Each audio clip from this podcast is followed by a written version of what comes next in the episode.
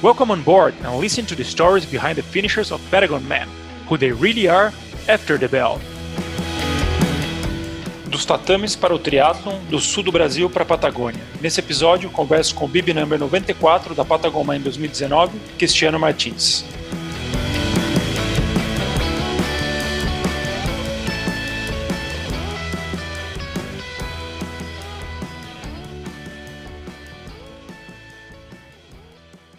Meu convidado desse episódio vem do sul do Brasil, nascido e criado em Joinville, que eu fui ver é conhecida como a cidade das bicicletas, e a gente vai falar sobre isso daqui a pouquinho.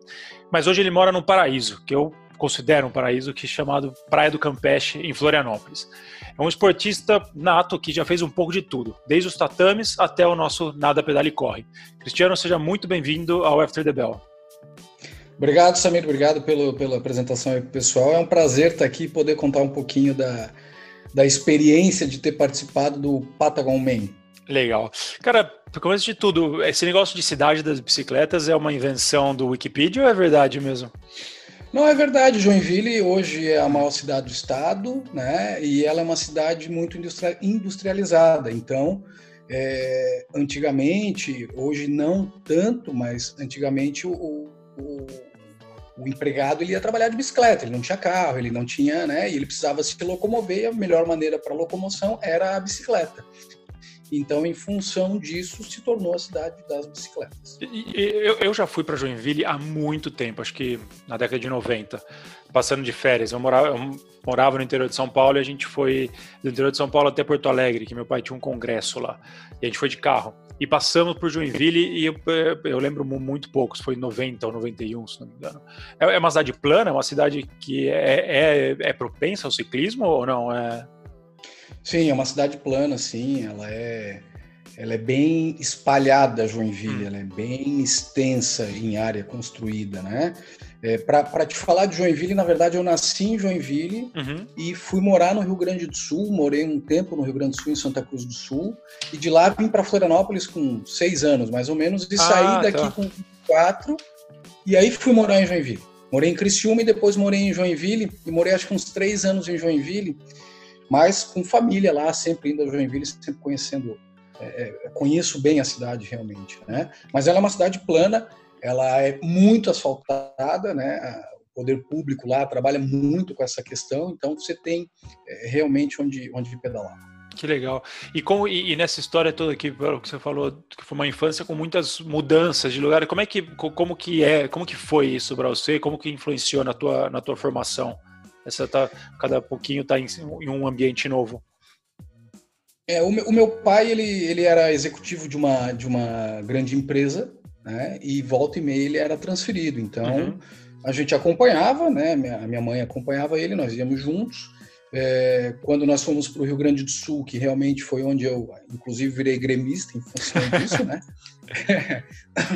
e aí nós moramos lá por um tempo. Depois, Florianópolis, ele continuou sendo transferido. Ele morou em Porto Alegre, morou em São Paulo, outras cidades, mas aí nós acabamos ficando em Florianópolis. E eu quando iniciei minha vida profissional, sim, saí morando em várias cidades. Morei em Joinville, que eu nunca tinha morado, morei em Lages, é, Blumenau, Florianópolis, enfim, conheci diversas, Criciúma, diversas cidades.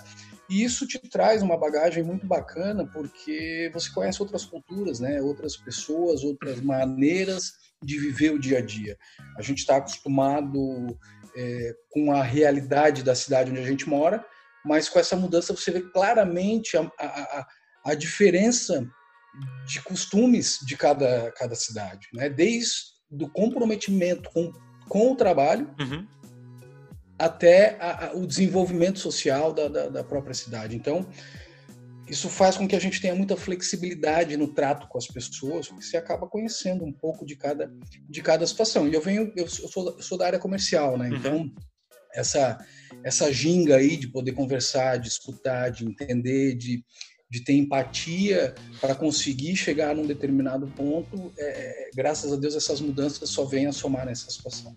Legal. E, você, e, quando a gente pega o sul do Brasil, é, teve uma colonização bastante diferente do, do sudeste e, e do norte, e, e, mesmo assim você vê diferenças uh, culturais entre cidades que não estão geograficamente tão tão distantes, né?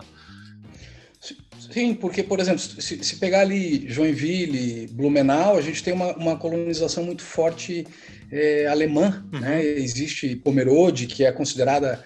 Em Pomerode eu também morei. Uhum. É considerada... Jaraguá do Sul eu também morei. É considerada Pomerode a, a cidade mais alemã do Brasil. Tanto é que uhum. quando tem a Copa do Mundo, eles fazem sempre um, um take lá de Pomerode mostrando a, o pessoal vestido, esse tipo de coisa. E eu treinava em Pomerode, porque eu morei lá, eu ia fazer uhum. o Iron, então eu treinava lá, lá em Pomerode também.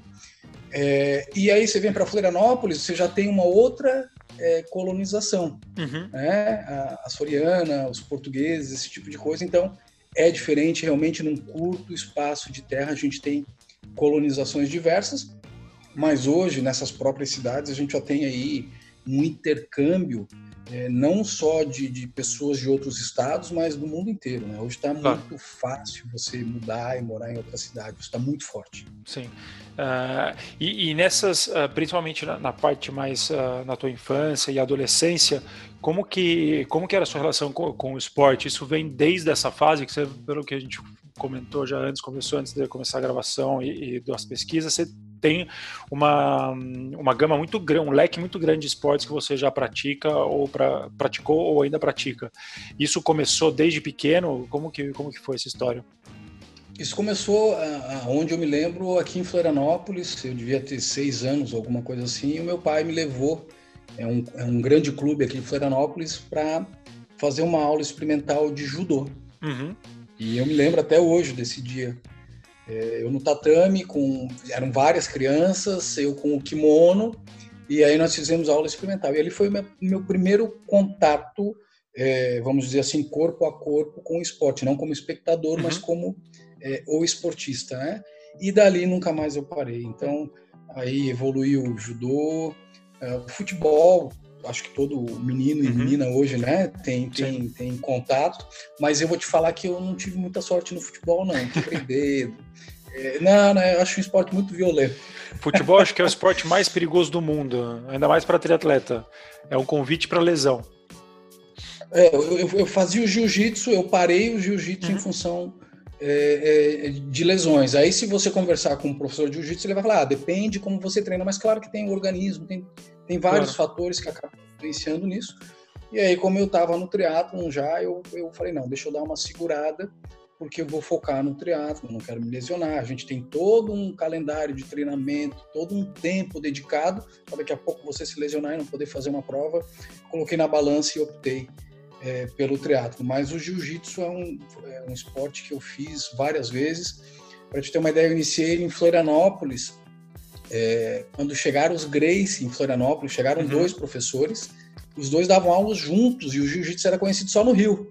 Então, eu tive essa oportunidade de treinar com dois Graces, enfim.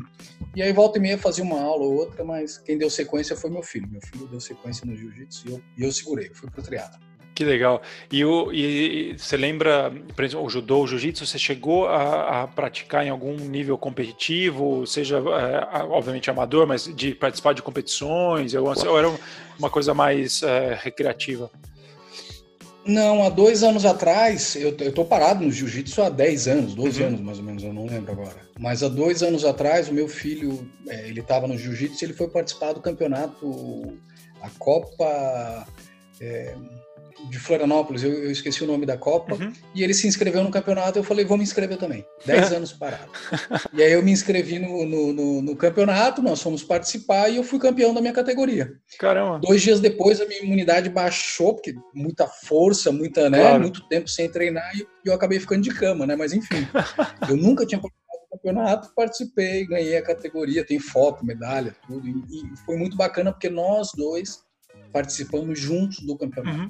Que legal. Foi uma experiência pai e filho bem legal. Bem legal Caramba, que, que, que, história bacana. A gente, e é uma história que é, quando a gente começa é, a ir para esporte de endurance, para corrida, para triatlo, é uma, eu escuto bastante de muitos pais esse sonho de fazer uma prova com o filho ou de ter, terminar uma prova junto.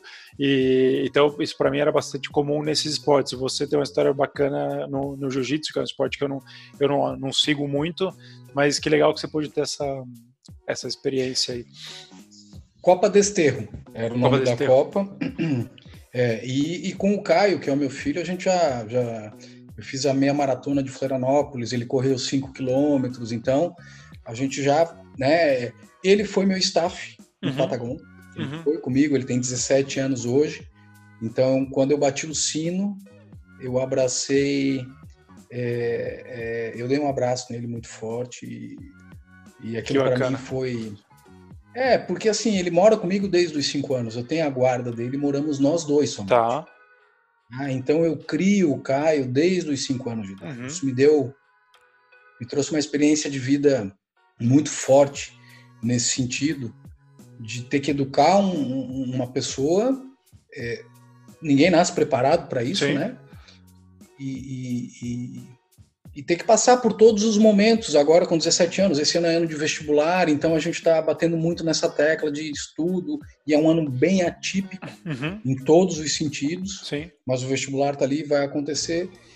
E aí, quando ele foi é, de staff é, é, comigo, ou quando ele fez uma corrida comigo, ou quando a gente participou de um campeonato de jiu-jitsu junto, isso tudo é uma realização muito grande, muito forte, e é um presente, né? Eu considero como um presente aí de poder desfrutar desses momentos, que é o que eu acho que todo pai quer, toda mãe quer, e, uhum. e, isso só, só vem a somar na, na vida que a gente está tá vivendo claro. aqui na, nesse é, momento. Essa é uma situação é, atípica, quando a, o pai fica com a guarda do filho. Imagino que seja super.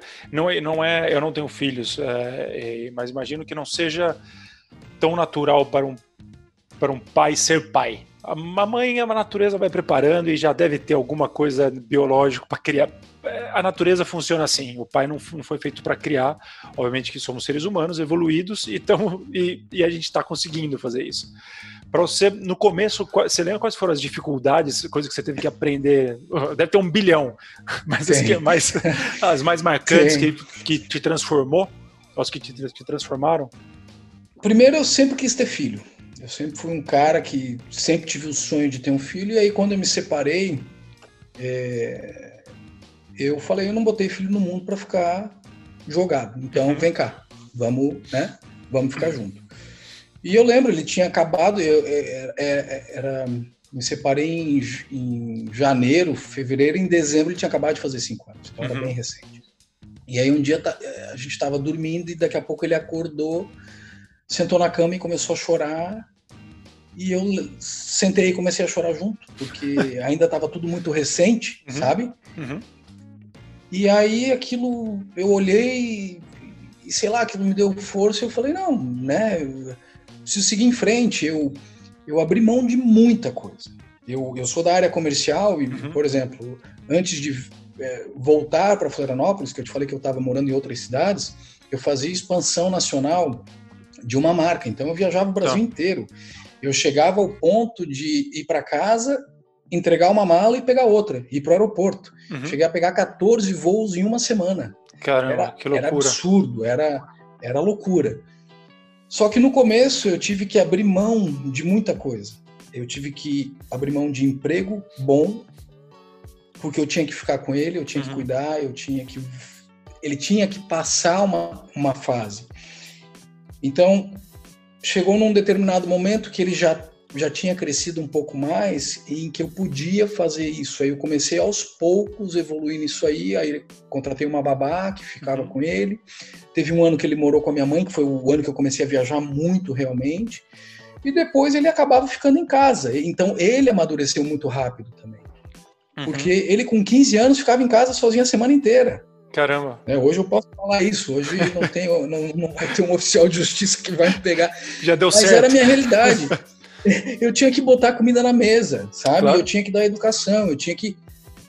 Então, eu ia nas. É, uma situação que me lembra muito foi um dia das mães, hum. que ele devia ter uns sete anos, e eu acho que a escola fez oito anos, e eu fui na apresentação, uhum. porque a mãe dele não foi, eu fui. E eu era o único homem lá, e as mulheres fazendo as brincadeiras, e eu fazendo as brincadeiras juntos, e, e o pessoal parava e olhava, porque eu, eu participo realmente. Uhum. Se, se, se, pegar a gravidez, eu fui em todos os exames, eu, uhum. eu participei, eu, eu, realmente queria ter um filho e queria criar esse meu filho. Uhum. E eu sou muito, eu sou muito é, rédea curta com ele, assim, uhum. sabe? 17 anos, adolescência, meu amigo. Eu, eu, sou loiro, né? Mas se eu fosse moreno, tava grisalho. Porque cada dia é uma novidade. É. Né? Cada dia Imagina. vem uma situação nova que a gente tem que fazer. Mas eu me lembro de alguns detalhes. Me lembro, é, uma vez, Dia dos Pais, ele escreveu no quadro, pai, obrigado por me pôr no mundo, era na escola, assim, então só, é, valeu, valeu cada, é, cada situação que eu abri mão, valeu, não me arrependo, né, e quero ter mais um filho ainda, se tudo der certo, quero ter mais que legal. Que, é, sinal que, que valeu a pena mesmo. Para mim é, é o comparar, óbvio que em escalas completamente de, é, distintas, mas e, e, e, muito longe uma da outra, mas é a sensação quase que de terminar uma prova bem feita. Você termina, você abre mão de um monte de coisa, você se dedica, você abdica de muita coisa, termina, é, e aí qual é a próxima? E aí você, você quer ter toda. Você, você, sabe do sofrimento, você sabe das coisas é, que você vai ter que abrir mão, do, do, dos, das dificuldades, dos percalços e tudo, mas compensa no final das contas. Um, a, a, as coisas boas compensam muito as, as não tão boas no processo, né? É, e eu costumo te falar, é, é te traz, te dá casca, né? Te dá resistência, resiliência aí para seguir em frente, sabe? Uhum. Talvez muitas pessoas tivessem desistido, mas eu não vejo como uma opção. É um filho teu. Sim. Né? E eu acho que quando a gente determina um objetivo na vida, porque ter um filho é ter um é, é ir atrás uhum. de um objetivo, é, um, é uma meta de vida. Né? E quando acho que a gente determina essa meta, esse objetivo, eu acho que não, não tem por que desistir. Uhum. Né? Não, a gente tem é uma vida só. Claro, exato. É uma por, vida por só. mais difícil que seja. É e, isso aí. E nesse, e nesse cenário todo de bastante, muitas mudanças, viagens, é, criando filho, como que você conseguiu encaixar o triatlon nisso? Que eu sem, eu sou casado, mas sem filho e já é uma luta para colocar na, na, rotina os três treinos, dormir bem, se alimentar bem. Como, como que foi teu começo? Como que você chegou no triatlon? Dos todos os outros esportes que você, você passou? Eu comecei correndo cinco minutos na esteira. Uhum. Que eu não corria, eu fumava. Eu fumava, fumei 17 anos. Caramba. E aí eu comecei a olhar um amigo meu no Facebook na época. Ele começou a fazer corrida, e aí ele fez o Iron. E aí eu falei, pô, eu quero correr. Aí eu larguei o vício, uhum. comecei correndo cinco minutos na esteira. Já pensando no triatlon? Não, não, não, não. Correr. Pensando só na provinha de 5 km, aquela de 5 km, a de entrada aquela, perfeito. sabe? Uhum. Isso foi em 2016, se eu não me engano. 2000, ah, faz pouco tempo. 2000, 2000, é, eu tenho quatro anos de triatlo. Uhum. Tá?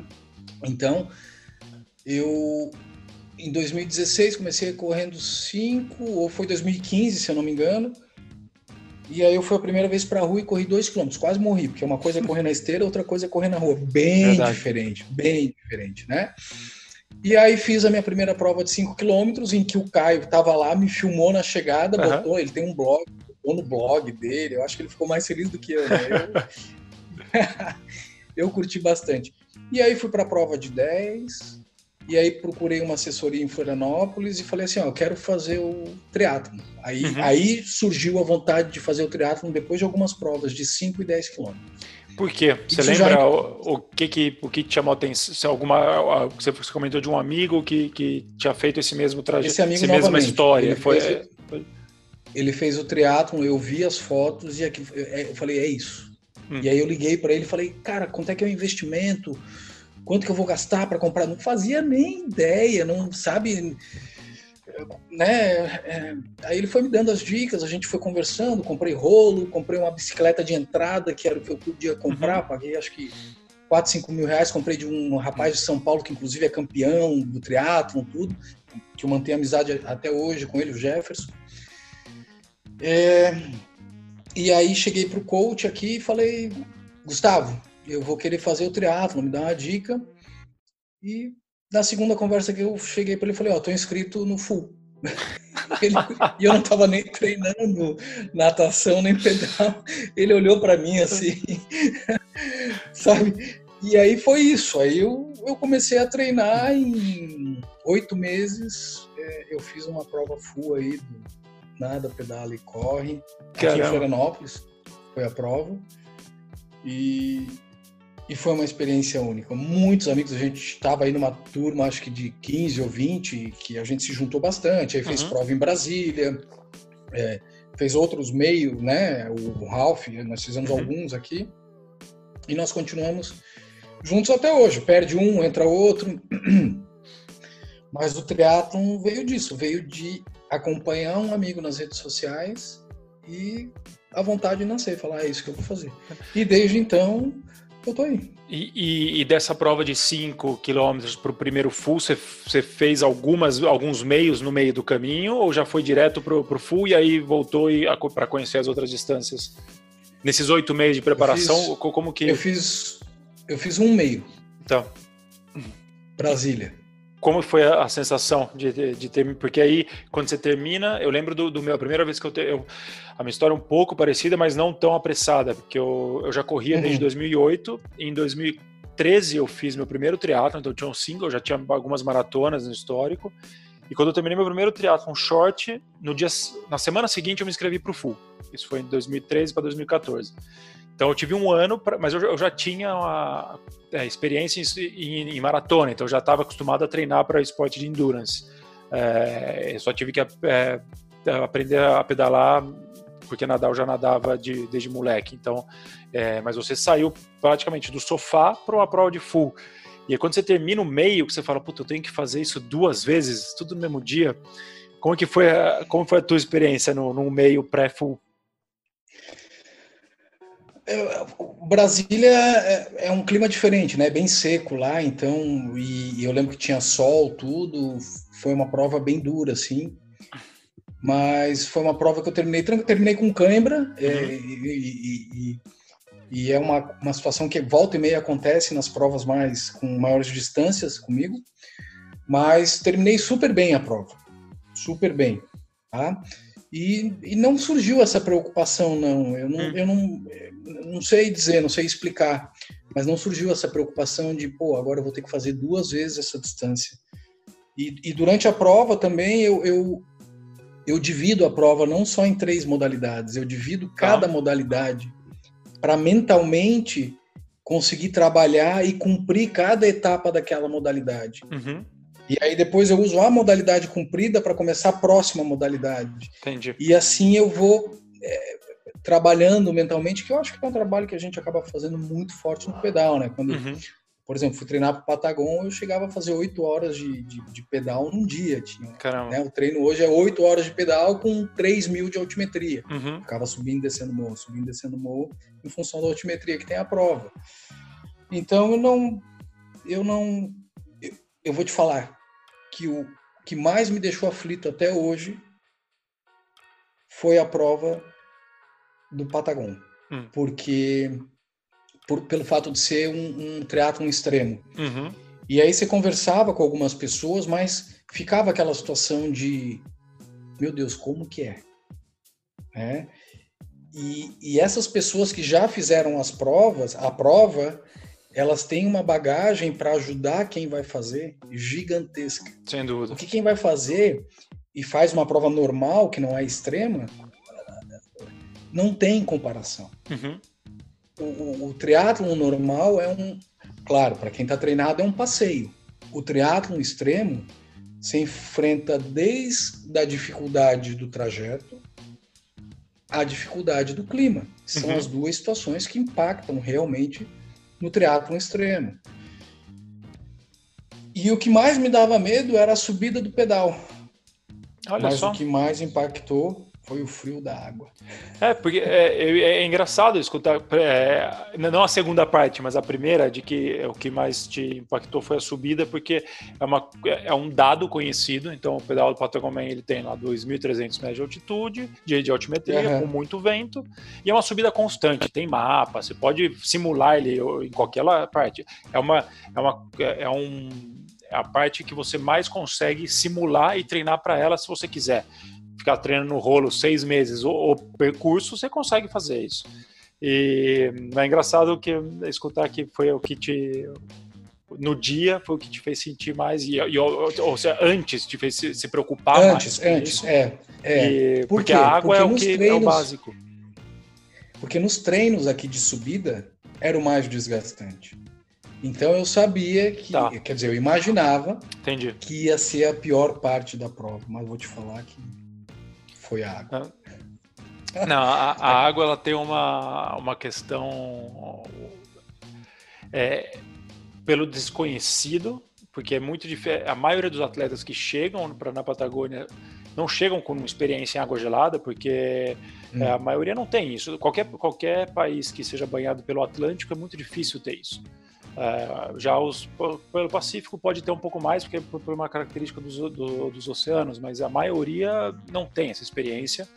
E, e é engraçado escutar os métodos e receitas e manias que as pessoas vão desenvolvendo para se acostumar.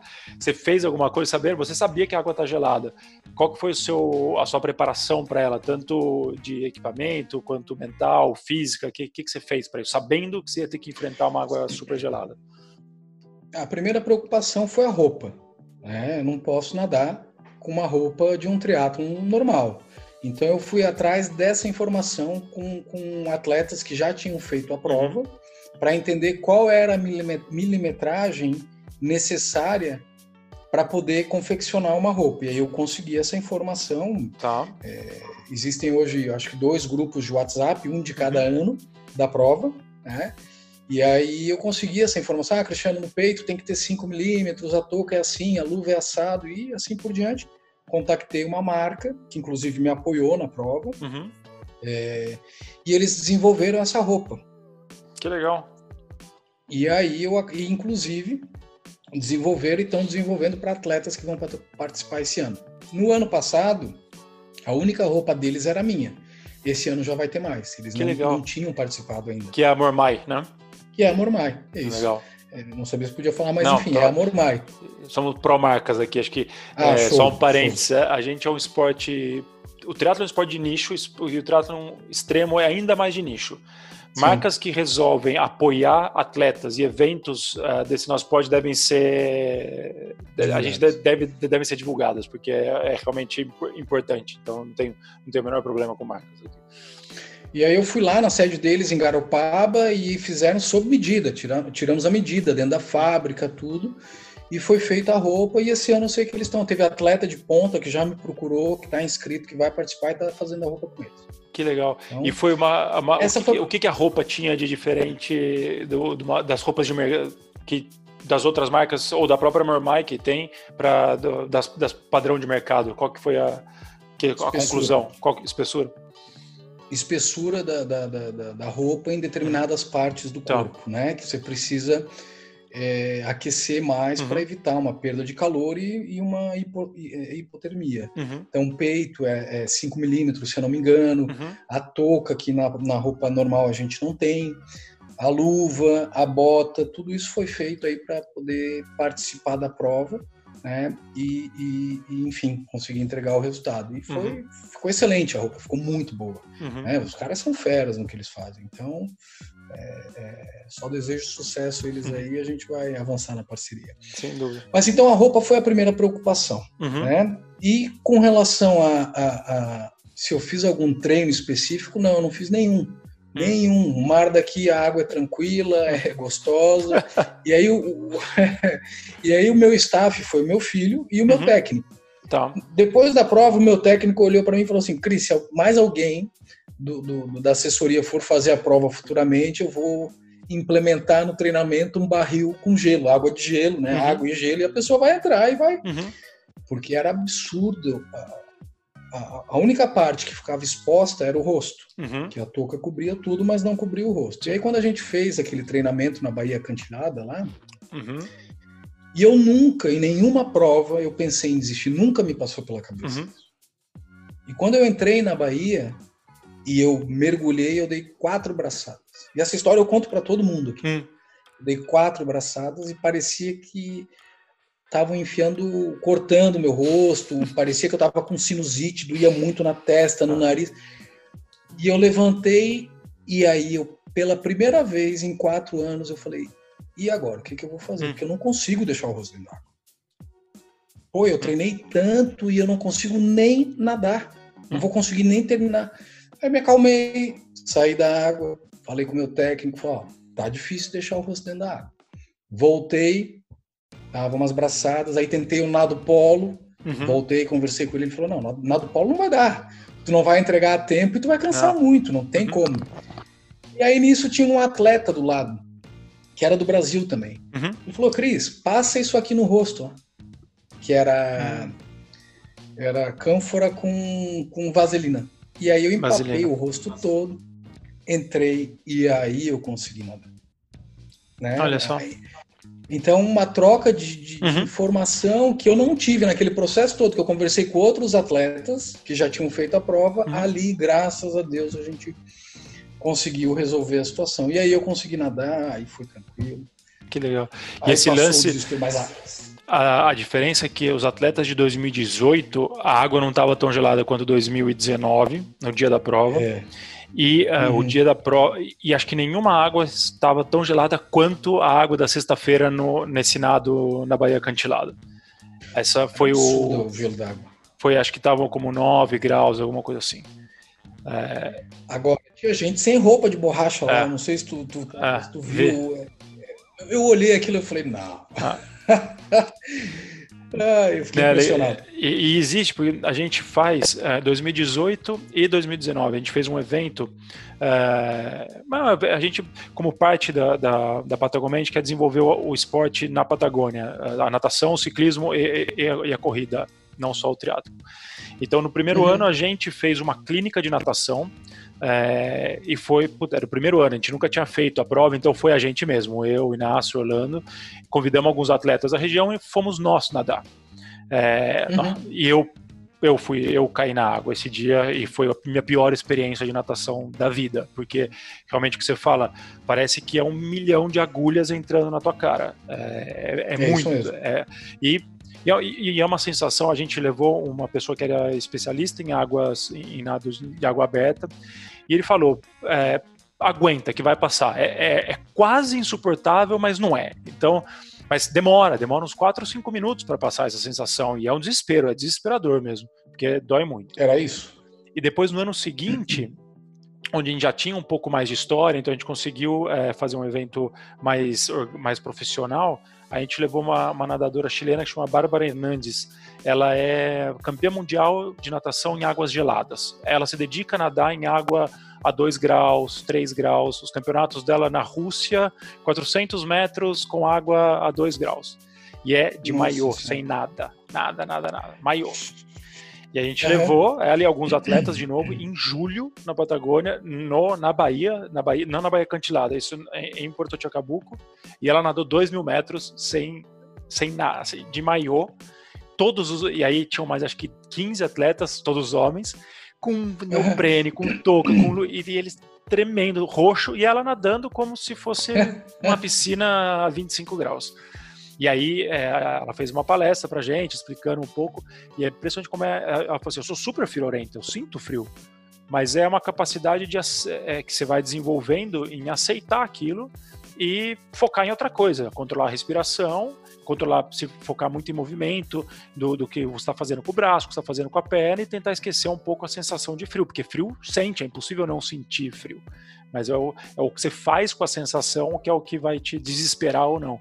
E aí o que a gente está é, tentando passar para os atletas que vão vir, é, a gente está gravando alguns vídeos e divulgando nos grupos do, do Facebook da prova desse ano, dessa edição, justamente isso, para que preparem a cabeça, mais do que obviamente é importante, tudo tá confortável com a roupa, com a bota, com a luva, acha o melhor setup de roupa, mas prepara a cabeça, porque é uma, é, pode ser uma pode, pode ser um, um, ponto muito fraco se você se deixar abater logo no começo pelo, pelo, por esse frio, que é super, obviamente que a gente sabe que é suportável, a gente sabe que água entre 10 e, 2, e 12 graus, essa pessoa, as pessoas podem ficar até duas horas, por isso que a gente tem um corte de duas horas, que a partir de duas horas e 20 já começa a ficar perigoso, então a gente tem 20 minutos aí de, de margem de segurança para pensando na, na, na, na segurança e, e no bem-estar dos atletas. Então, a gente sabe que é possível ficar e com risco baixo, sempre vai haver risco, mas com risco baixo. Então, é co como controlar isso.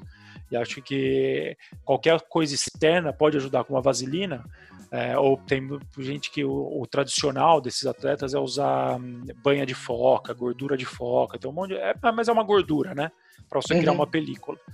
É, não, nunca li, a gente pesquisa muito sobre água fria e o corpo em água fria, nunca li nenhum estudo falando que realmente funciona a vaselina. Mas eu já vi muitos atletas falando, passei vaselina e funcionou. Então, não, não sei certo. se é, é, funciona, é uma questão que funciona. Não sei se é, se é físico e que se pode provar que funciona, mas tem um efeito psicológico é, é empírico, minha análise é empírica, mas, mas funciona mesmo. E que legal que você teve essa possibilidade, acho que isso que é uma coisa que a gente quer também com o Social, com o social Swim, essa, esse nado na sexta-feira, que é as pessoas se conheçam mais também. É, a, é a nossa prova e as provas do, do circuito X-Try é muito de criação de comunidade, né? não é só uma, não é uma competição vai a meia dúzia de atletas profissionais ou de ponta que vão competir, óbvio, mas inclusive eles, a gente quer que é, esteja junto com os outros atletas e que tenha uma geração de comunidade. Por isso que a gente não tem divisão por, por idade, por nada. É uhum, simplesmente uhum. os atletas que começaram e os atletas que terminaram. Ponto. É. E, e, essa instância desse na sexta-feira é justamente para isso e que eu fico feliz que funcionou já no teu caso para tornar a sua prova possível menos desagradável? É, então, tinha um atleta, ele era do Nordeste, e aí o staff dele, a gente estava conversando, e ele falou assim: esse rapaz tá maluco, porque ele nada lá no Nordeste com uma temperatura. De... Eles estavam apavorados com, com, a temperatura da água. Eu estava apavorado, porque estava hum. muito gelada uhum. realmente a água. Sim. Né? Ela estava abaixo de 10 graus ali na Bahia uhum. e no dia da prova. Né? Então, esse tempo de duas horas eu acho até que reduz daí uhum. para poder começar a ter algum problema se a pessoa. Sim. Né? E eu, eu lembro, eu saindo da, da, da, da água, eu, eu, foi a minha pior ou a minha melhor natação do mundo, depende do ponto de vista. Uhum. Certo? Foi certo. a que eu mais demorei, mas foi a com mais dificuldade. Sem dúvida. Quando eu saí da água, eu não conseguia tirar a minha botinha, porque os dedos da mão, mesmo com luva, você não conseguia dobrar eles uhum. assim. E aí, claro, meu staff foi lá e, e ajudou a tirar. E eu demorei para esquentar o meu pé duas horas e meia no pedal. Caramba! Porque eu não sentia os dedos, parecia que eles estavam trepados um em cima uhum. do. Não, não sentia. Uhum. Né? Então, é uma experiência única, ímpar, assim, demais. Qual foi a sua estratégia na, na, na T1, na primeira transição, para se para tentar se esquentar mais rápido? Você, você, se preparou de alguma maneira especial para isso também, ou foi um aprendizado para a próxima? A gente não teve. A, a, gente comentou em tomar alguma coisa, algum líquido quente, uhum. mas aí nós lemos a respeito e diz que isso, dependendo da situação, não é tão é, é, positivo, tá? É, então, o que, que nós fizemos? Tiramos a roupa, eu me enxuguei, botei a roupa e saí pedalando. E, e, e foi isso, né? Não, não, teve nenhuma estratégia nesse sentido de, não, vamos esperar aqui, vamos aquecer um pouco. Não, não, vamos embora e vamos aquecer em cima da bike. Uhum. Foi, Girando. Foi essa, isso que aconteceu. É isso uhum. aí. E realmente, duas horas e meia depois, estava aquecido, estava tranquilo. E o pedal foi o meu melhor pedal. Então, o que a natação de tempo não foi, o meu pedal foi o meu melhor pedal. Duas horas Hoje. e meia, quando você comenta que começou a sentir um pouco melhor, você deveria estar chegando em Coiaique, mais ou menos, terminando a primeira subida. Do, do, Você não me lembra, era perto do túnel. Do túnel, que ali é, mais ou menos é, são 70, 80 quilômetros. Isso. É, quando eu atinei, eu acho que eu estava entrando no túnel e aí eu falei, putz, agora tá tranquilo. Agora que é tá... é uma hora boa para estar tá mais cômodo, porque é quando começa, é onde vem a primeira subida, subida mais larga um pouco mais, verdade, mais longo e um pouco mais, um pouco mais empinado. E, e, e, do pedal, que é um pedal que ele engana bastante, que se você olha sem, pela altimetria e pela distância, não, não parece tão brutal. Mas é que ele, ele não larga nenhum minuto, né? A gente fala, é um pedal que não te larga, você está subindo 100% do tempo.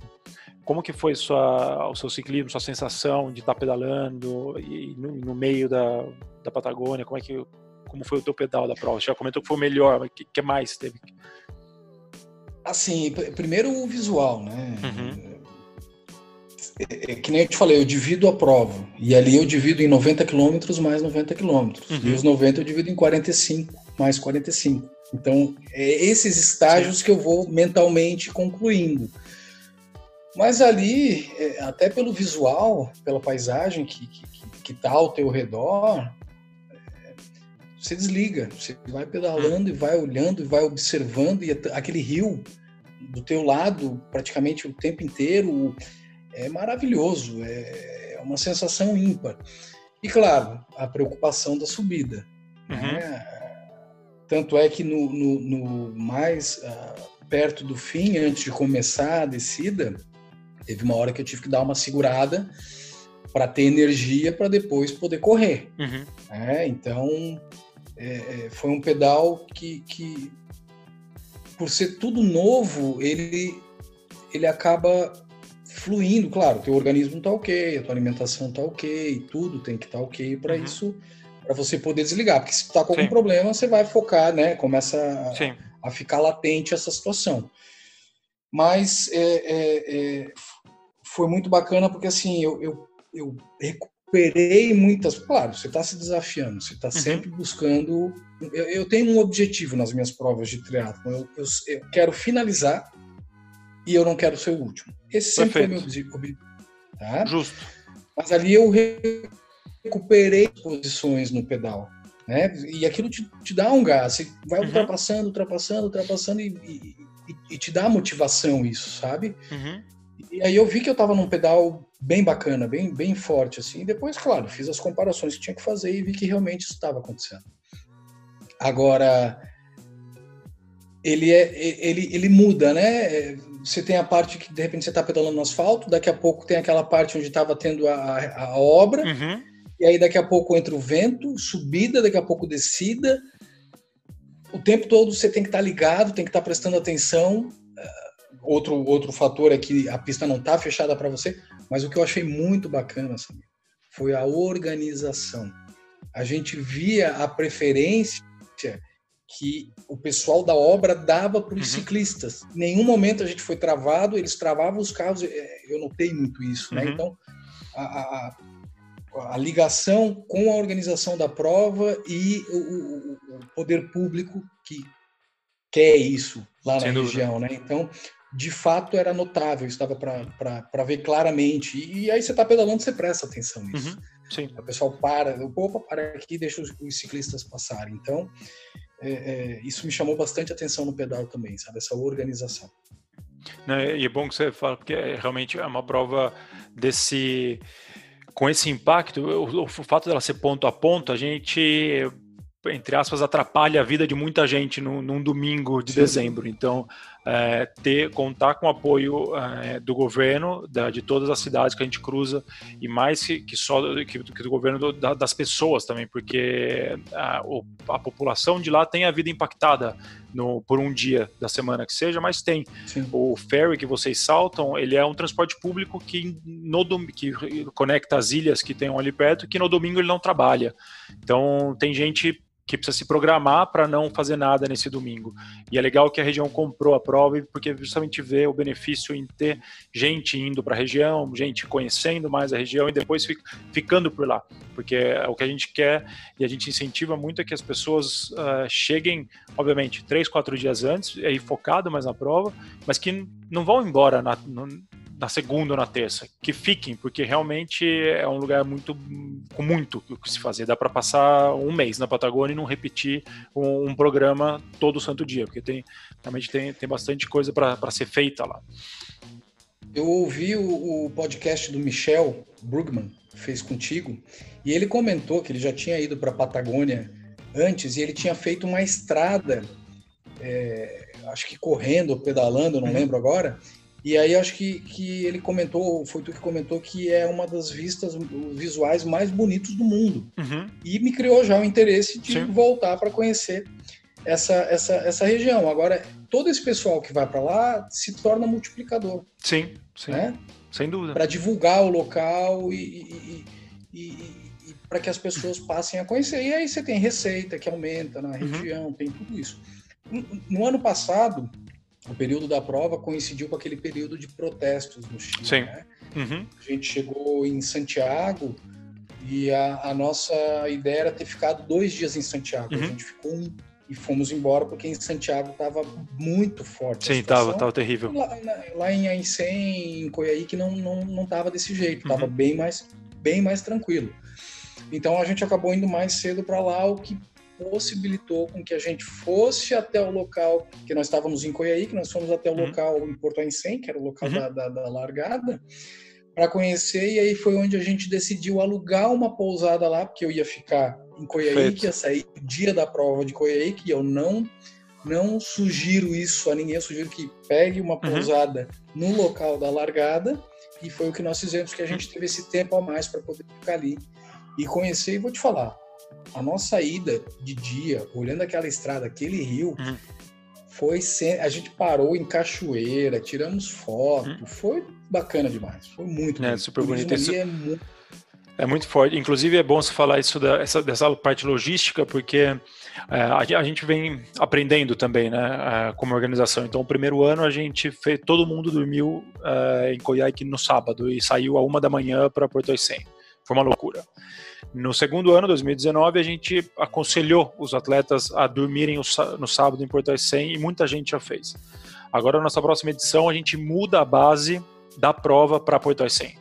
Então, toda a, a entrega de kit, é, congresso técnico, tudo vai ser, desde quinta-feira, a gente chega em Porto Aicém. Uhum.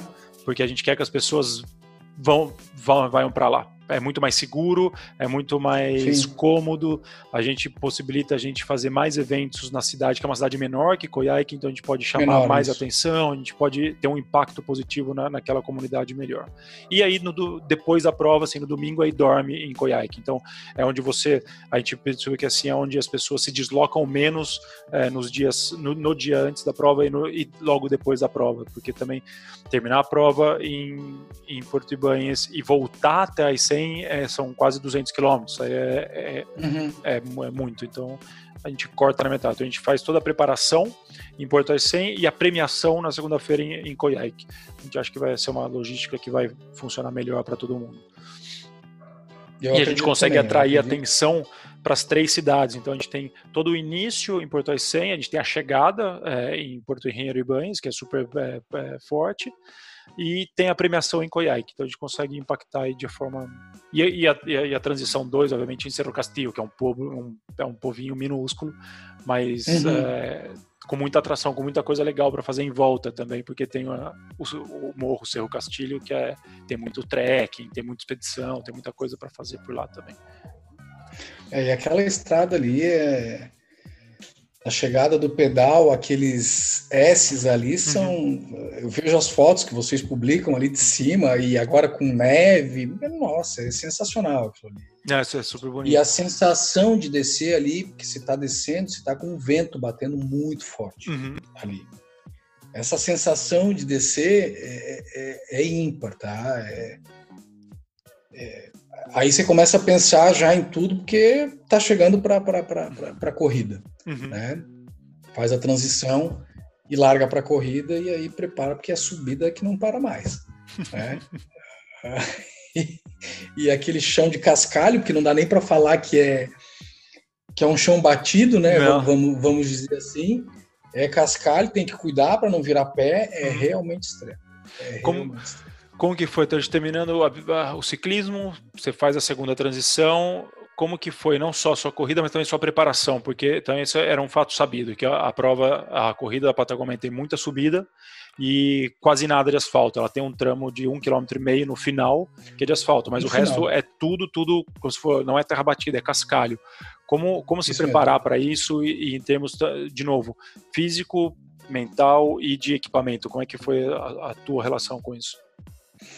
Quando eu cheguei na transição, eu cheguei com a minha lombar destruída. Uhum. Tanto é que eu tive que fazer alongamento ali, a gente ficou parado, alongando até passar um pouco para conseguir largar. E aí eu larguei na corrida já trotando, já vi que o chão era todo de cascalho, realmente sem asfalto, sem nada, e pula a cerca e, e segue em frente.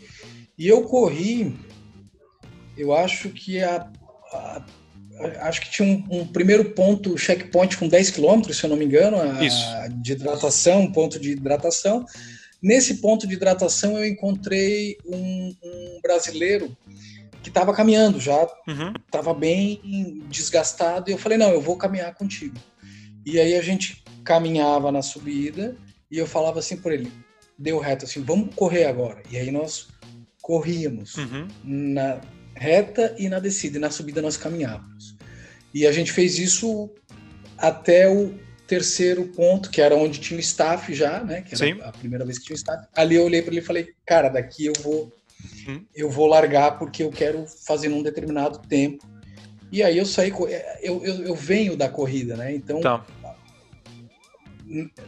claro, você tem que fazer um pedal muito é, pensado para não quebrar na corrida, porque no uhum. triatlon normalmente as pessoas quebram, o atleta ele quebra na corrida, porque ele forçou muito o pedal, é na corrida que ele quebra. Sim. É, então na terceira etapa ali eu larguei, saí correndo e fiz um pace que não imaginava que ia fazer eu estava preparado para a corrida. Para a corrida uhum. eu estava muito preparado, foi muito bacana a corrida. E, e, novamente, visual. Olhando muito a paisagem, o rio, sensacional. E cuidando muito para não virar o pé, porque eu sou campeão, eu já quebrei pé, enfim. eu sou campeão em lesionar o pé na corrida. É. É, então ali eu tomei um cuidado extremo, porque não podia ser naquele momento que claro. iria acontecer alguma coisa que não ia, não ia deixar eu chegar. Agora, perto da chegada foi, foi, foi engraçado. E, e, vamos lá, só voltando um pouquinho. O preparativo uhum. é mochilinha com, com, com, com hidratação, tá. gel, banana, alimentação, né? Porque só de, de líquido não dá. Então, Sim. a cada 25, 30 minutos, ingeria um líquido, comia alguma coisa para manter hidratado, assim como foi no pedal, toda, toda essa situação. Mas teve uma situação engraçada: tem muito cachorro nas cidades. Sim. Né? É, muito. Rua, tem muito. Ah. E o pessoal cuida desses cachorros que estão na rua. Uhum. Alguns, inclusive, com roupa, tudo. Então, teve duas situações. Eu saí para pedalar em Porto Aincem, que nós ficamos uhum. lá. Eu saí para dar um pedal, para ver se estava ok a bike, se estava toda montadinha. E eu entrei numa ruazinha, e quando entrei numa ruazinha, vieram cinco cachorros assim para cima de mim. Eu parei e falei: não, não, não pode acontecer um negócio desse. Mas tinha um brutamonte de um cachorro, não lembro que raça que era, eu conheço bem de cachorro.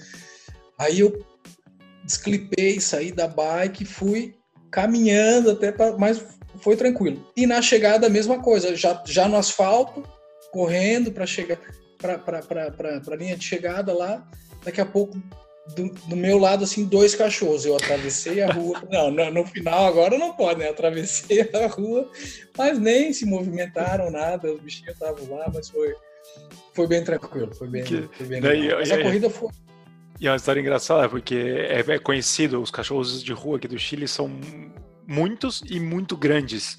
Todos eles. É. E muito bem tratados. Então, na, na, primeira edição da prova, a gente tem uma foto de um, de um cachorro atacando um dos ciclistas. A, foto. Uhum. a gente agora usa como, ó, cuidado, vai ter. Uhum. tem a, gente, a gente não tem como evitar. É, é, é parte, quase que parte da cultura da, da nossa prova já, esses cachorros. Geralmente eles não, eles não fazem nada. É, os meus, os que eu cruzei não fizeram nada, eu só parei, fui devagar. Eu lembro da foto no congresso hum. técnico é. do cachorro, um cachorro preto, se eu não me engano. É. É, eu lembro da foto e, e aconteceu comigo, só não bateram foto. Hum. Boa, né? muito bom. E o, a, essa. As, terminada a prova, a gente tem o nosso sino, que é o que dá o nome, inclusive, para o nosso podcast, o After the Bell, é, e para a gente significa bastante a questão de ter um sino e não simplesmente uma linha de chegada, porque para a gente a gente acha que esses rituais são importantes para finalizar a, a, a, jornada toda do, do, do, nosso finish, do finish de Patagonia. O que, que foi para você tocar o sino? Você já como falou no começo que teu filho estava te esperando, tem um vídeo seu muito bacana abraçando teu filho é, na, na, chegada. O é, que, que, que, que passou, o que, que representou para você tocar o sino? Quando eu estava na reta da chegada, o meu técnico veio fazendo essa gravação, né? Ele, uhum. ele, veio gravando isso e eu lembro que ele falava: vai lá, Cris, toca esse sino com vontade. E eu dei só uma badalada. Hum. E hoje eu teria dado umas 30 badaladas, entendeu? Mas eu estava tão focado, eu estava tão focado em cruzar a linha e bater o sino e claro, você, sabe que aquilo ali é uma prova de alguma coisa para você sempre. Uhum. Né? É, e eu acho que o, o diferencial do sino, eu acho que, que, todo evento ele tem que ter um diferencial, paisagem, né? Mas o sino em si, antes de fazer a prova, eu postei é, eu, eu, divulguei muito da prova porque uhum. eu tinha várias marcas envolvidas. Então, uhum. É, eu tinha Mormai, eu tinha Saladices, que é uma, uma franquia de saladas aqui uhum. do Brasil. Eu tinha uma de suplementos, que era a Dux, e assim, uma construtora, CCMS, e assim por diante. É, então, eu divulgava foto do pessoal nadando, correndo, pedalando. Uhum. É, pedalando e correndo. E aí eu, eu falava, ó, esse aqui é o meu desafio, e por último tinha a foto, a imagem do sino, está até hoje no meu Instagram, uhum. essas quatro fotos aí. Né? E, e ele, eu acho que ele representa a realização das três etapas. Uhum. É, você torna real, concretiza o sonho quando escuta aquele som, quando bate aquele sino. E a vibração das pessoas, eu lembro que enquanto eu estava chegando, o pessoal falava, vamos, vamos! Uhum. E aquilo ali, mesmo no final, te dá um gás assim, pô, eu corro mais 10, 15 quilômetros ainda, e aí vai lá e, e, bate o sino, sabe? Uhum. É uma coisa que vai ficar pro resto da minha vida. Que legal, que legal. É a prova e... que mais me marcou. Que bacana. É, é uma... Eu estava conversando Estava gravando com, com outro atleta que tinha feito corrida em 2018 e eu falo que isso é uma coisa que acho que esse é um mérito, é, por mais que a gente, como organização, é, se esforce e é, como atletas a gente quer fazer a, maior, a, melhor prova possível para um atleta, porque a gente, nosso objetivo é sempre fazer uma prova que a gente gostaria de ter corrido. E, e, é, e é o que a gente trabalha 24 horas por dia para isso. É, mas a parte disso, eu imagino que, a, eu penso que a Patagônia tem uma energia diferente que é uma coisa muito potente, muito única do lugar, porque é uma natureza tão exuberante, onde você se sente tão pequeno, mas ao mesmo tempo, é, não sei, eu não consigo explicar. Eu vou muito para lá. Durante a prova mesmo, é, eu passo muito, muito tempo da, da prova, eu fico na, na, na no circuito de, de corrida, que para mim é o, é o mais bonito. E, isso, e solitário Sim, eu lembro, eu lembro, eu lembro, de ti dentro da caminhonete, daquela caminhonete ah, Bordeaux. Ah, eu fico eu ali. A gente correndo e tu passando. Para dar atenção, é, é, onde, é onde os maiores problemas acontecem. Terminada a etapa da natação, que é onde a gente coloca muita atenção pelo tema, que é onde acontecem historicamente os, os principais problemas. Depois, na, o ciclismo é normal, tem uma outra uhum. queda, uhum. mas por sorte nada grave. E, e aí, mas na, na, corrida é quando as pessoas começam a ter problema de hipoglicemia, falta de energia. Então a gente precisa estar muito ligado, a gente tem um staff grande só na corrida e é onde eu fico a maior parte do tempo controlando e coordenando esse pessoal. E, e é muito legal ver as pessoas em diferentes estágios de humor. Às vezes eu cruzo com uma pessoa no começo da, da corrida, ela tá super animada, e na metade eu cruzo com ela de novo, ela tá querendo morrer, e no final já tá animada de novo. Então esses altos e baixos, como que acompanhando a altimetria da, da corrida, é, é muito legal. Você teve esses momentos na corrida, principalmente, porque é, é muito solitário. No, no, pedal você ainda tem carro passando, tem outros, é, outras coisas acontecendo. Mas na corrida, é, a corrida da Patagônia é conhecida por ser uma coisa muito solitária. Como que foi essa situação? Você está tanto tempo com você mesmo, no meio do nada? Eu fiquei praticamente 23 quilômetros sozinho. Uhum. Os outros 20 ali eu corri com aquele parceiro aqui do uhum. Brasil que inclusive uma hora que a gente viu vocês na caminhonete, a gente brincou assim, não, vamos olhar para o lado porque eles não vão cortar a gente, vamos e nós demos um risada, a gente estava bem humorado ali, tá? Mas teve um momento da corrida que foi nos 10 quilômetros finais, que eu acelerei realmente, eu cheguei a fazer um pace de 4 e pouco, nos 10 quilômetros finais. Caramba! Foi muito bom. É, não, não, foi, foi, foi muito bom. E o meu treinamento todo, ele, ele teve alguns percalços no treinamento, é, de problemas particulares, uhum. Que naqueles 10 quilômetros finais eu já sabia que eu ia chegar. Né? Você sabe quando você vai Sim. completar alguma coisa, quando você vai entregar um resultado. Uhum. Então teve uma hora que eu estava sozinho e eu, eu, eu, eu comecei a gritar, a berrar lá, ninguém ia me ouvir e eu comecei a extravasar aquilo que eu hum. passei em todo o treinamento, sabe? E ah, eu me senti muito leve, muito satisfeito.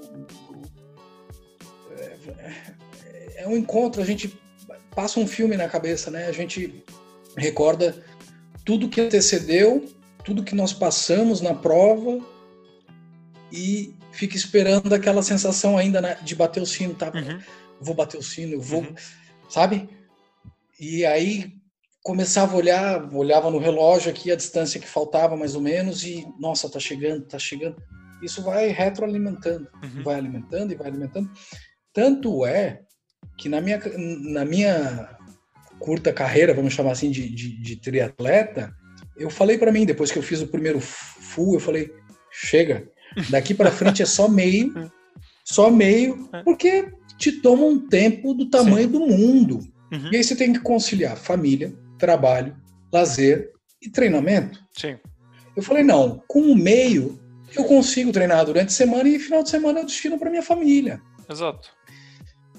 E aí um dia eu estava na minha casa tomando um vinhozinho e tinha falado sobre essa prova da Patagônia em março uhum. de 2019, ou fevereiro, uma coisa assim, numa travessia que teve aqui, que é a travessia da Ilha do Campeche, são tá. 1.500 metros de natação. E aí a pessoa que estava fazendo a marcação falou, pô, os caras lançaram uma prova muito bacana lá na Patagônia chilena, Aí eu falei, é um meio Iron? É, um, é uma meia, meia hum. distância? Ele assim, não, não, lá é full. Ah, não, full não. full não quero mais nem saber. É. Extremo, não, ainda mais extremo. Não. Aí um dia eu tava aqui em casa tomando um vinhozinho na internet. Falei, deixa eu dar uma olhada nesse negócio. Aí entrei na internet. Ah, vou me inscrever aqui para ver se dá o sorteio. Vai ah, que dá, né? foi, né? né? É. É, aí fiz e vou te falar mais, Sam. No dia que sortearam os acho que foram quatro ingressos para o Northman, né? Uhum, uhum. Sorteado lá no, no, na entrega Isso. de prêmios. Cada vez que a pessoa que era sorteada não estava ali, é. ou que não queria, e teve um que falou: não, não, eu não vou, é. eu não vou. Eu tava louco para ser é. sorteado. Tá? Tanto é que eu voltei para o Brasil, abriu a inscrição de uma prova é, do X3 também, uhum. e eu uhum. fiz a inscrição, e se ela acontecer em dezembro eu vou fazer, que é aqui no Brasil, que é o Fodax. Do Fodax. Né? Uhum. É, tô, tô inscrito para essa prova também, e a ideia é a cada dois anos fazer um triatlo extremo desse. E o que, que, te, que, que te te atrai mais no extremo? Porque a distância uh, full te assusta, não, não, não é assustar a palavra, te toma muito tempo para treinar. Então Sim, é uma opção é. você fazer e-mail. É, eu concordo 100% com você. Foi a minha decisão. Eu fiz um fundo em 2014, depois nunca mais. É, é. Justamente por causa de tempo. É, eu acho que é, você consegue ter um equilíbrio. Para mim, é o melhor equilíbrio. É, as distâncias meio, 73. dá para você equilibrar tudo e fazer tudo bem, bem feito. mas aí você, você sai disso para. Puta, cada dois anos eu vou fazer um full e um full extremo. Então, o que que, que que te fez, o que que tem no, no triatlo extremo, tanto na Patagônia quanto do Fodax, na Norseman, que fez você mudar de ideia? Porque vai, te vai exigir talvez mais dedicação ainda, porque são provas, se bem na mesma distância de full, são provas mais longas. Né? Então você tem que ter uma preparação em questão de horas também ma maior. Como que, que que fez você mudar de ideia? Eu virei uma pessoa melhor depois que eu comecei a fazer o triatlo. Hum eu comecei a me planejar mais. Isso serve para o esporte, para o pessoal, para o profissional. A minha vida melhorou como um todo. É, mas não por ser extremo, não por ser full ou não por uhum. ser meio, mas uhum. pela cadência que a gente acaba aplicando em toda a vida. Uhum. Por que o extremo? Porque o extremo te exige muito mais planejamento, muito mais é, vontade, resiliência, e isso tudo eu entendi que acaba replicando para minha vida como um todo em coisas boas. Entendi. Então foi isso que fez. Se tu me pedir, me perguntar hoje assim, tu faria um full normal novamente? Não, não faria. Uhum. Não sei que fosse, ah, vou para para Frankfurt, que tem um lá bem bacana Sim. que eu gosto de fazer. Mas se é para ir para Frankfurt, eu vou fazer o Canadian Man, uhum. que é extremo. Uhum. Né? Vou tentar ser sorteado no Norseman. Esse é o sonho. Esse é o sonho de consumo, tá? Então, é, é, eu acho que esse extremo, ele te exige muito e tu vira exemplo. Uhum. Exemplo no sentido de coisas boas, e eu quero isso, eu quero uhum. isso para o meu filho. Eu tenho um projeto que eu vou colocar em, em, em prática depois que sair esse nosso podcast, uhum. que é palestrar para crianças do ensino primário. Ensino levando primário. o exemplo do esporte para eles, uhum. né? de planejamento, mas de uma forma muito leve ainda. Uhum. Sabe? Porque o esporte ele engaja, o uhum. esporte uhum. ele chama atenção. Quais foram os maiores ídolos do Brasil? Ayrton Senna, Pelé. Todos ligados ao esporte. Uhum. Né? Então, o esporte é uma linguagem universal. E eu tenho um sonho de deixar um trabalho social. Uhum. E isso começou com o triatlon. E agora eu estou amadurecendo essa ideia para colocar em prática. E essa abertura que o, que o Patagon está me dando, tanto de prova quanto de desse podcast, é muito importante nesse projeto. Uhum. Então, o porquê? Porque aquele Cristiano que existia antes do, do, do projeto Triathlon, ele melhorou muito. E é por isso que eu continuo e continuo com provas extremas. Entendi. Você tinha falado, comentado alguma coisa da, de, desse, da ideia de dar palestras e eu fiquei curioso porque hoje tem bastante. É, não bastante, mas tem pessoas que já foi moda, ia até o acampamento base do Everest e fazia uma palestra, outra subia o Kilimanjaro e fazia uma palestra. E o, e o triatlon, ele está ganhando uma, vem ganhando uma notoriedade, mas não, acho que ainda não é mais moda porque é muito caro, é um esporte que tem uma barreira de entrada bastante é alta, mas tem é bastante gente se inspirando nos valores que o triatlon traz, tem muitas marcas começando a apoiar isso e eu achei legal você é, ocupar como pano de fundo é, o triatlon para passar a sua experiência. Minha pergunta é justamente essa: o que você quer é, para quem? Você já respondeu para crianças do, do, ensino médio, mas eu queria que você desenvolvesse um pouco mais para quem você quer passar e o que do triatlon uh, ou da sua experiência com o triatlon você, você acha relevante passar para esse público? Eu sou um cara que eu, eu leio muito a questão de noticiário, eu estou muito por dentro de política, uhum. e eu estou muito triste com o cenário que a gente vem vivendo hoje, muito polarizado, uhum. seja para o A ou para o B. Tá? É, e aí eu penso muito no futuro do meu filho, no futuro do país que eu vivo. Tá? E se a gente não. Eu vejo que se a gente não destinar um, um pouco do tempo que a gente tem para tentar ajudar nessa educação ou nesse direcionamento, eu vejo pelo meu filho, dos jovens, das crianças, a gente não vai conseguir mudar nada. Porque eu acho que tudo se muda pela educação. Eu fui uhum. professor. Tá. É, por que, que eu fui professor? Porque o meu pai, depois eh, de ser executivo, se aposentou e foi dar aula e acabou virando reitor de uma universidade. Ah, e tá. eu olhava aquilo como exemplo, tá? E eu nunca fui dar aula pelo dinheiro, até porque os caras não pagavam nada, era muito ruim a remuneração. Então, durante o dia eu tinha meu emprego normal e à noite eu tinha um emprego de professor. E eu tinha 40, eu dei aula um ano e meio numa universidade, em Joinville. E eu tinha 40, 50 alunos por sala. Então eu dava aula para a primeira fase, eu dava aula para a quarta fase e para a sétima fase. Uhum. E eu aprendia mais com eles do que eles comigo sabe? E, e, uma grande realização que eu tive foi num dia, no último dia de aula de microinformática da primeira fase, uhum. um rapaz de uns 40 e poucos anos pediu uma palavra e falou assim, Cristiano, eu queria te agradecer, porque quando eu entrei nessa sala eu não sabia ligar um computador. E hoje eu sei mexer com Excel. Certo? E aquilo ali abriu uma porta na minha vida. E aí eu sempre tive essa vontade. Com o triatlon, eu entendi que a vontade se somou ao caminho uhum. para conseguir realizar esse sonho. E aí o que, que eu quero levar para essa... O meu público-alvo, crianças e adolescentes, isso já está definido. Tá. O que, que eu quero 10 levar a 15 anos, 8 a 12, essa faixa aí. Isso aí, tá. 8 a 15 anos mais Perfeito. ou menos, porque vai ser uma palestra bem didática, bem uhum. direcionada, leve, para esse pessoal. O que, que eu quero levar para eles? Hoje está tudo muito fácil. Tecnologia na mão deles. É, aí os pais reclamam, por exemplo, meu, meu filho não sai do computador. Mas foi esse mesmo pai que lá atrás botou o filho no computador para poder fazer as coisas dele. E que agora quer que o filho saia do computador. Né?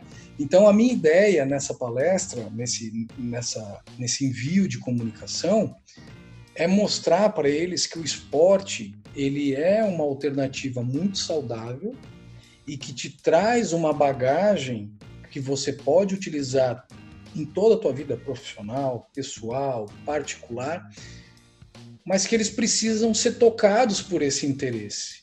E aí foi isso que o esporte, é, é, foi essa oportunidade que eu vi é, é no triatlo para conseguir levar isso para eles. O que, mas o que que se leva do triatlo, né?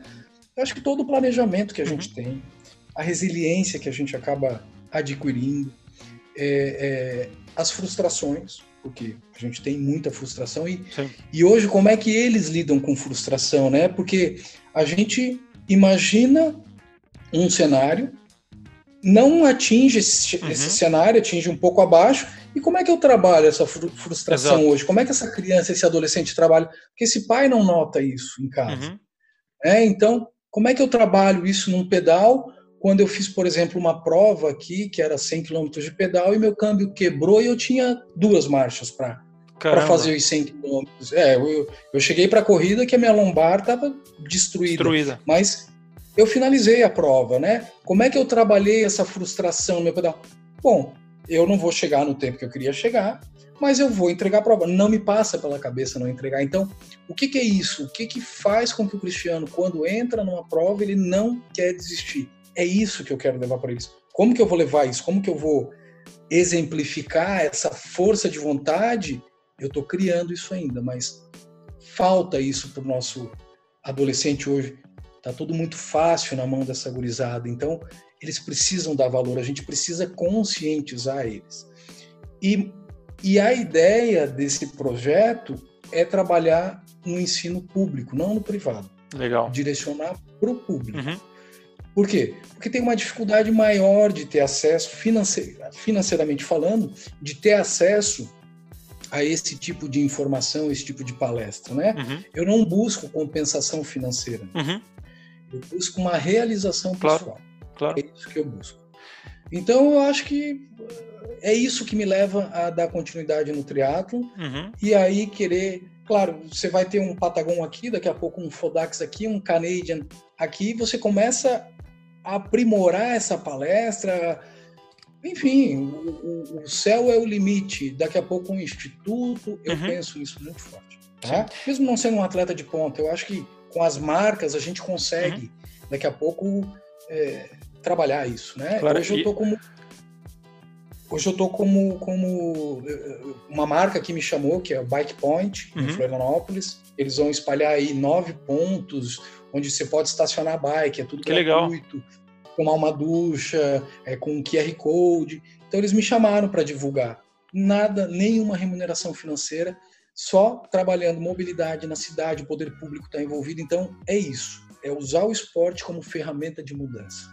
E é legal que você fala isso, que é, é uma hora bastante, um momento bastante importante, porque, um, é, com tudo que a gente está vivendo, as, a ansiedade, as frustrações estão se acumulando. Então, é uma hora boa para levar uma mensagem positiva e de né, e não só de que, e acho que a mensagem não é que não existe frustrações ou coisas ruins existem, é o como você lida com Sim. isso. E eu acho que numa, em provas longas, não só o triatlo, mas ultramaratonas, você, a gente passa por muito disso e a gente sair desses momentos muito rápido é o que torna a diferença. Você identificar é, o problema e, e, e, já, e, já, buscar a solução de maneira bastante rápida, como foi o teu caso com a, água gelada, que você comentou, puta, vou nadar polo, vou passar alguma coisa na cara. Que, o que, em vez de ficar focado, estou com frio, é focar no que, que eu faço para deixar de ter frio.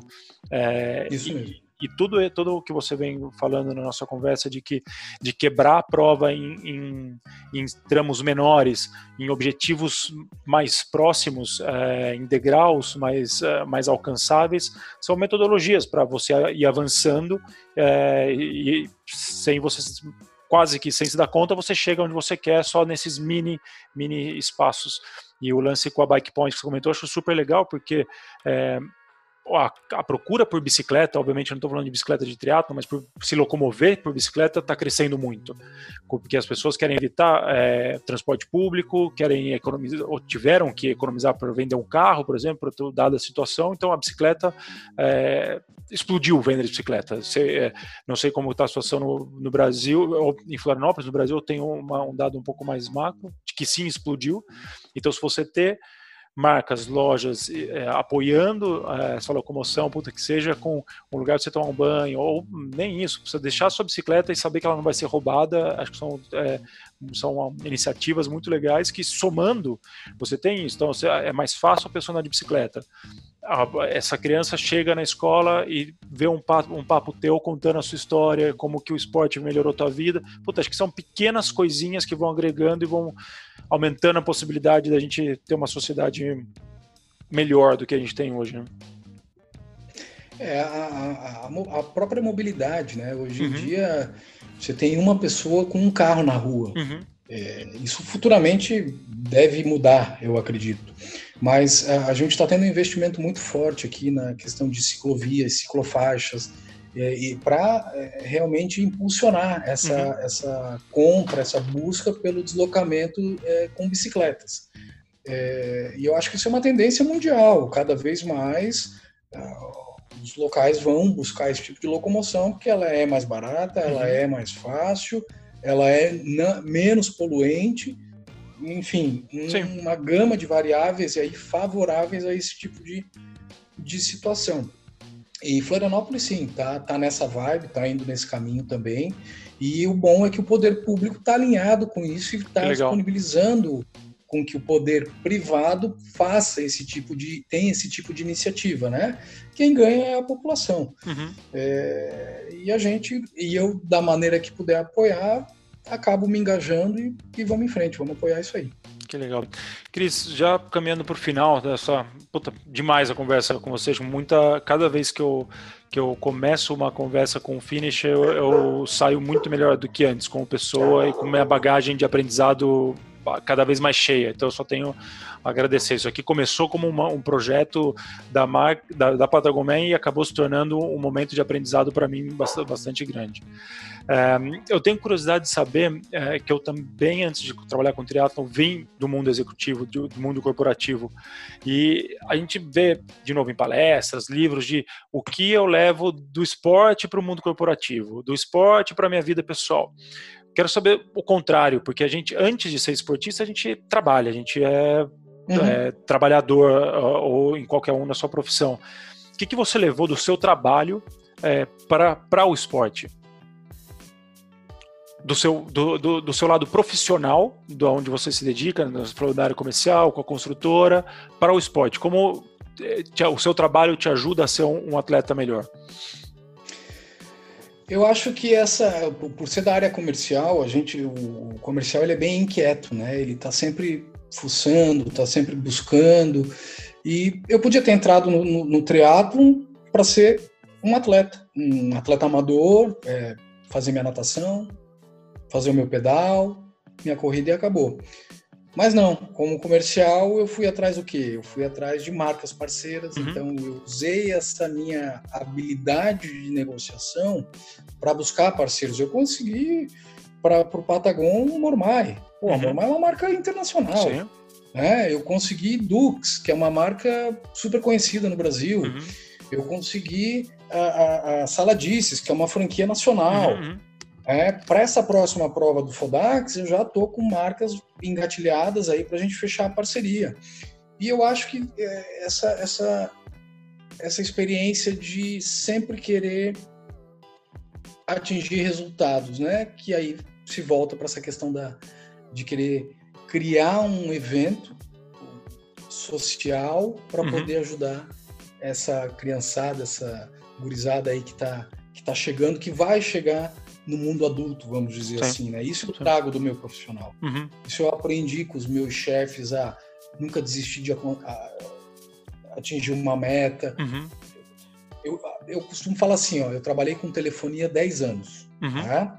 E eu costumo falar que tem cinco segmentos que a pessoa que trabalha em um desses segmentos consegue trabalhar em qualquer lugar. Um deles é a telefonia. Não vou citar os outros quatro, mas um deles é a telefonia. Era grotesco a busca por metas. Uhum. Era a cobrança era gigante. E aí você, claro, tudo tem um bom senso, né? Tudo tem um, um teto, vamos dizer assim. Eu não vou com essa essa agressividade toda, mas eu trago essa busca por resultados uhum. dentro do esporte, mas não por pódio. Já peguei uhum. pódio, mas não por pódio, e sim por realização para outras pessoas. Eu, eu uso como um canal que vem do profissional, passa pelo esporte e vai acabar na educação. Mais ou que legal. Isso. Muito legal. Cris, brigadão pelo seu tempo.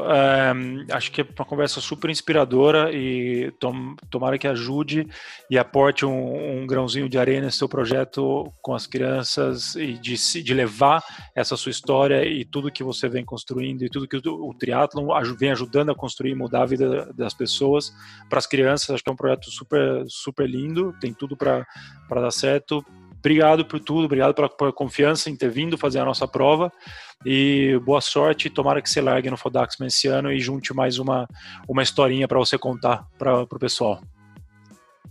Eu que agradeço, meu amigo. Eu que agradeço, Samira, a, as duas oportunidades, né? A primeira de realizar a prova e segundo de ter esse bate-papo bem bacana. E, meu amigo, estou super à disposição que eu puder falar bem dessa prova de vocês, eu vou falar porque realmente é sensacional é maravilhosa a prova, a região é linda e todos têm a ganhar. Obrigado pela oportunidade. Obrigadão, meu velho. Um abraço grande. Abraço. Tchau, tchau. Cris, muita sorte no seu novo projeto, que é realmente muito legal. Um abraço grande. Se você gostou desse episódio do After the Bell, escute os outros, estão bem legais. Toda semana, uma nova conversa com finishers de Patagon Man. Esse podcast não poderia ser feito sem o apoio dos nossos patrocinadores Tecnofast, Aquachile e Dolbeck. Eu sou Samir Rosolém e com os trabalhos técnicos de Nicolás Mitrano, esse é o After the Bell. Segue a gente em arroba patagonmanx3 e come ring the bell.